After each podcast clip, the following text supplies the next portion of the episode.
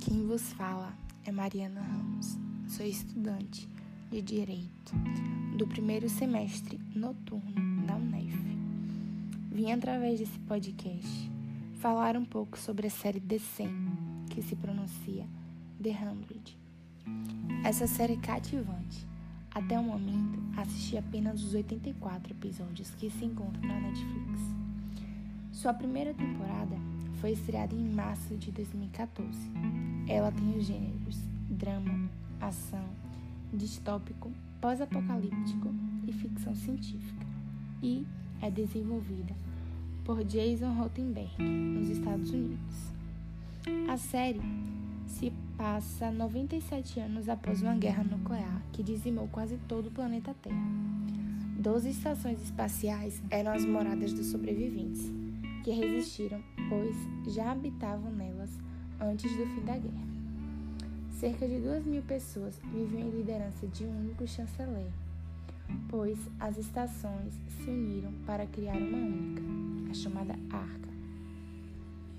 Por falta de recursos, a política da estação era muito rígida e qualquer pessoa maior de 18 anos que cometesse algum crime, seja ele qual for, era punido com a morte por ejeção ao vácuo, que eles chamavam de flutuar.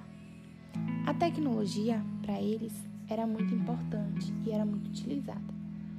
Porém, os sistemas de vida na estação não estavam bem e foi preciso que 100 jovens, isso explica o nome da série, fossem enviados para a superfície para descobrir se a Terra era considerada habitável novamente. Ao chegar na Terra, eles se depararam com muito perigo, principalmente os chamados de terrestres, que eram sobreviventes da guerra e viviam para se proteger e proteger seu território. Mencionei perigo, pois eles eram muito revoltosos e hostis. Os jovens sempre confrontaram muitas tribos por ser um povo diferente e estranho. Eles desfrutaram de recursos escassos e tiveram que suportar muita perda de amigos, fome, dor e medo. Nesse meio tempo, apenas 48 dos 100 estavam vivos. E eles apenas lutavam pela sua sobrevivência. Enquanto isso, a arca, que continuava com outros moradores, tentava monitorar e entrar em contato com os 100 enviados. Por falta de comunicação, eles se encontram em uma situação de difícil decisão: se deveriam ir para a Terra também ou não, e isso se torna uma corrida contra o tempo. Por fim, decidem evacuar e aterrissar muitas estações na Terra. Chegando na Terra, eles se deparam com muitos inimigos e assim iniciam acordos para salvar seus grupos.